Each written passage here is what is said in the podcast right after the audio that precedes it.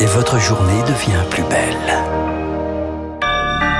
Bonjour et bon réveil. Excellente journée Radio Classique. Il est 7 heures.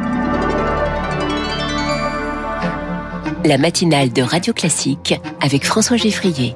À la une, une image qui restera dans l'histoire. Le dernier avion américain a quitté Kaboul hier soir. C'est la fin de la plus longue guerre de l'histoire des États-Unis. Une victoire pour tous les Afghans, selon les talibans. Et maintenant, quel avenir pour l'Afghanistan? Les Américains laissent derrière eux un pays exsangue.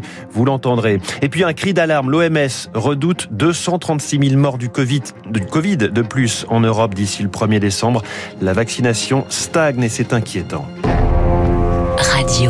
Classique. Lucille Bréau, c'est l'information de la nuit. Les derniers soldats américains ont quitté l'Afghanistan. À la fin de 20 ans de présence dans le pays, le dernier C-17, dernier avion de transport militaire a décollé de Kaboul hier soir. Il était 21h29 précisément, heure française. À son bord, l'ambassadeur américain Ross Wilson et le général Chris Donahue, un départ 24 heures avant la date butoir prévue et qui laisse donc le pays aux mains des talibans. Cyprien Pézeré. Oui, un départ célébré par des cris de joie et par des coups de feu tirés en l'air dans Kaboul. Nous avons écrit l'histoire. Cette victoire est celle de tous les Afghans, une leçon pour d'autres envahisseurs. Euh, c'est ce que se sont félicités des responsables talibans. Et pendant ce temps, sur une vidéo diffusée à la télévision américaine, on les voit pénétrer triomphant dans un hangar d'une base américaine où sont stockés des hélicoptères flambant neufs. Une partie de l'armement avait pourtant été détruite quelques heures plus tôt par les Américains eux-mêmes, mais visiblement pas tout. Un départ qui plonge l'Afghanistan encore plus dans l'incertitude, selon le général Jérôme Pellistrandi, rédacteur en chef de la revue Défense nationale. Avec ce départ, on rentre dans une nouvelle phase. Il va falloir que le mouvement taliban passe d'un mouvement militaire en quelque sorte à un gouvernement, sachant qu'ils savent qu'ils n'ont pas les compétences pour faire fonctionner ce pays. Donc les jours à venir vont être déterminants pour euh, le sort de l'Afghanistan. Et malgré ce départ, les États-Unis n'excluent pas de travailler avec les talibans.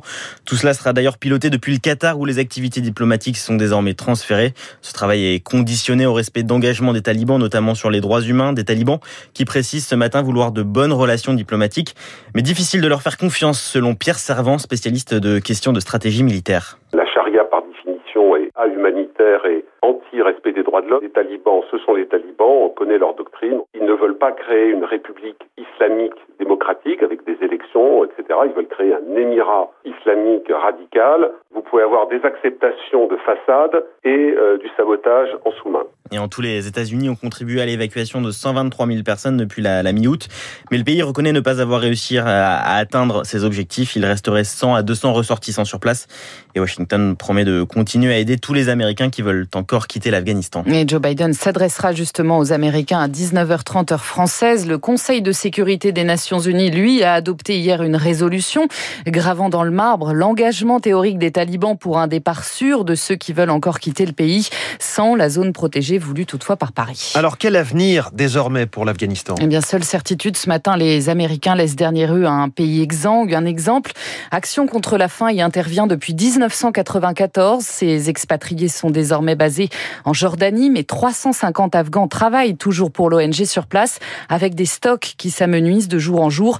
Pour Pierre Micheletti, son président, il faut revenir massivement sur le terrain. L'Afghanistan est de toute façon, euh, avant même la, prise de pouvoir des talibans, l'un des pays euh, où les indicateurs de sous-nutrition aiguë et de taux de mortalité maternelle en couche sont les plus euh, mauvais au, au, monde. Un enfant de moins de 5 ans sur deux présente une sous-nutrition euh, sévère. Il y a un fort taux de mortalité euh, par déshydratation aiguë liée à, à, des diarrhées qui sont provoquées par la mauvaise qualité de l'eau. Des propos recueillis par Pierre Collat. Notez enfin qu'un rassemblement est prévu ce soir à 19h place de la République à Paris en solidarité avec les Afghans. Sur le front du Covid, l'OMS redoute le pire pour l'Europe. Elle craint une explosion de la mortalité d'ici la fin de l'année. 230 6 000 décès de plus d'ici au 1er décembre en cause une vaccination qui stagne et toujours ce variant Delta qui se propage, Rémi Pfister. Une mortalité qui augmente car le variant Delta est beaucoup plus contagieux et se répand comme une traînée de poudre. Le taux d'incidence dans certains pays de l'Europe a bondi de 10% ces dernières semaines. Avec les injections qui stagnent et ce nouveau variant, inutile de compter sur l'immunité collective selon Sylvie Briand, directrice des gestions de crise épidémique à l'OMS. Il faut vacciner les gens surtout qui sont à risque. C'est ça le plus important. Tous les pays n'ont pas euh, vacciné complètement leur population à risque. C'est pas que les personnes âgées quoi. Il y a aussi tous les gens qui ont des comorbidités, des maladies cardiovasculaires musculaire, etc. Et puis euh, l'obésité, par exemple, ça c'est un problème. Euh, ça peut être chez des jeunes aussi, donc il faut les vacciner ces gens-là. Avec le variant Delta, une personne non vaccinée sur cinq sera hospitalisée selon l'OMS, un chiffre qui fait craindre un nouvel engorgement des hôpitaux dans des pays où les lits de réanimation sont insuffisants. Si les systèmes de santé peuvent pas faire face, eh ben il y aura des morts. le problème c'est que les, la plupart des soignants sont épuisés, donc il faut regarder comment on peut les aider à faire face à une nouvelle vague, et tout en maintenant en fait les autres activités. Quoi. Autre inquiétude, la vaccination des soignants. Si les trois quarts dans l'ensemble de l'Europe sont vaccinés, dans certains pays comme la Bulgarie ou Malte, ils ne sont que 20%, de quoi largement diffuser le virus auprès des populations à risque. L'Union européenne qui referme un peu ses portes, elle impose de nouvelles restrictions aux voyages essentiels vers son territoire depuis cinq pays, dont les États-Unis et Israël. La rentrée scolaire, aïe aïe aïe, c'est dans deux jours. Et oui, pour les 12-17 ans aussi, la vaccination c'est un défi. Seuls 40% sont complètement vaccinés. Aujourd'hui, 6 à 7 000 centres de vaccination vont voir le jour dans ou à proximité des collèges et des, lycées pour accélérer la cadence.